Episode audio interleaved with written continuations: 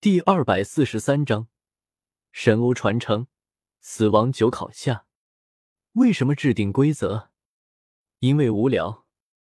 为什么遵守规则？还是因为无聊。从眼前的这位自称为死亡的男人的语气中，唐三可以感受得到对方身上的那种孤寂。与此同时，唐三也在心中暗暗发誓：如果自己成为了新的死亡。那么自己一定要让白雨薇陪伴在自己的身边。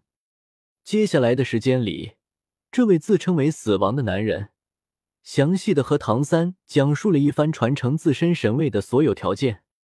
简单来说，就是死亡九考。第一考，王者之路。作为掌控死亡的神欧，怎么可以无法赋予他人死亡？所以，去吧，去让那些无知的人明白什么叫做死亡。第一考的内容很简单，一个月的时间里，你可以让超过十万人拥抱死亡，就算是通过了。作为第一考的奖励，除了实力上的提升以及你对死亡的亲和度之外，看在你是本神的继承者的身份上，本神便破例出手帮你一次，将那位名叫白雨薇的女孩子转化为不死者，让她成为你在死亡九考中的助力。这样一来。等你成就了死亡的神位之后，只要分出一小部分的神力，就可以将那个叫做白羽薇的女孩子提拔成你的神士，或者让她进阶成为你的属神。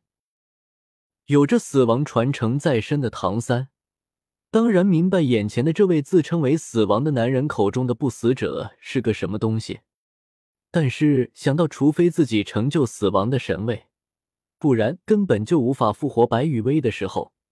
唐三只能接受了对方的好意，至少现在对方因为自己是他的传承者的关系，没有了和自己抢夺白羽薇的灵魂的意思了。不死者吗？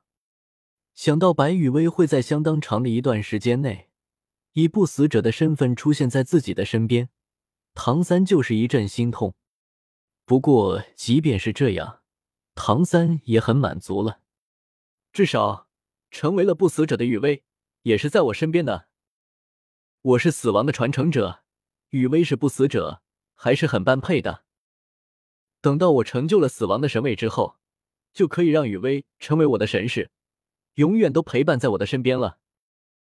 有了决定的唐三，便立刻起身和眼前的男人告辞，准备去完成自己的死亡九考里面的第一考。十万人而已。用不到一个月的时间就可以办到，只要我的速度足够快，雨薇就可以更早的出现在我的面前了。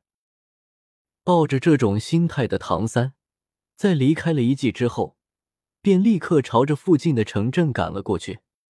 接下来的一个月里，唐三用实际行动，让遗迹附近的这些城镇里面的人明白了什么叫做拥抱死亡。唐门的毒。配合唐三现在可以使用的微量死亡之力，形成一种扩散能力恐怖的瘟疫。以死亡传承的遗迹为核心，方圆百里都被唐三制造出来的这种瘟疫给覆盖了。幸好极北之地的人烟比较稀薄，即便是覆盖了方圆百里的瘟疫，一个月的时间里，也不过是让三十多万人拥抱了死亡而已。如果换作是以天斗城为核心，或者是以星罗城为核心的区域，那么方圆百里之内就不仅仅只是三十多万人拥抱死亡了。等到唐三返回了死亡传承的遗迹之后，一个信息突然出现在了唐三的脑海里：死亡九考第一考，王者之路完成，完成度完美。第一考奖励。魂力等级提高十五级，死亡亲和度提高百分之十。愣了一下神之后，唐三才反应了过来，原来死亡九考里面的第一考，每让两万人拥抱死亡，那么自己就会获得一级魂力等级的提升。而自己超额完成了考核任务，让足足三十万人拥抱死亡，所以自己的魂力等级便提升了十五级，而死亡亲和度提高了百分之十。让自己可以调动更多的死亡之力了。明白了这些之后，唐三略带遗憾的叹了口气。可惜，早知道第一考还有这种福利的话，就直接去天斗城或者星罗城制造瘟疫了。再不济，也要选择一些人口比较密集的地方。极北之地，人烟还是有些过于稀少了。不过十五级的魂力提升，对于现在的我来说，也算是意外之喜了。我现在有着四十八级的魂力，如果再加上第一考奖励的魂力的话，那么我这也算是魂帝了。一时间，唐三对自身实力跳跃式的增长震惊了。之前在释放瘟疫，让别人拥抱死亡的时候，自身的实力就获得了一定程度的增长。结果现在一个考核奖励，就让自己直接跨越了魂王阶段，直接进入了魂帝的程度。这种实力爆发式的增长，实实在在的震惊到了唐三。然后，真爽！想必等雨薇醒来之后，知道我成就了魂帝的实力，应该会很开心吧。想到了自己完成了死亡九考的第一考之后，那位自称为死亡的男人就会出手将白雨薇给转化成不死者，让白羽薇可以暂时复活在自己的身边。唐三就感到开心不已。在这一个月释放瘟疫的过程中，唐三想明白了一件事情，那就是既然白羽薇的不死者身份无法在斗罗大陆上面随意的活动。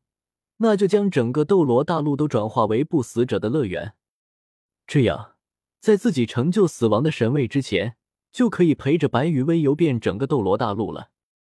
等到唐三返回了死亡传承的遗迹，获取了第一考的奖励之后，就将期待的眼神转到了眼前的这位自称为死亡的男人的身上，期待着白羽薇的复活，让白羽薇继续陪伴在自己的身边。呵呵呵，看着唐三那期待中带着紧张的表情，自称为死亡的男子温和的笑了笑，然后抬起手，一道灰色的能量射在了唐三眼前的地面上。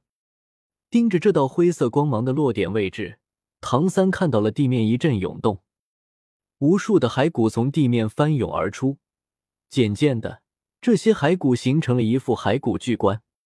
当这副骸骨巨棺成型之后，只听“砰”的一声，巨棺外面包裹的骸骨纷纷炸成了齑粉，朝着巨棺的内部涌去。等到一切都安静了下来之后，一副幽灰色的的半透明巨棺出现在了唐三的面前。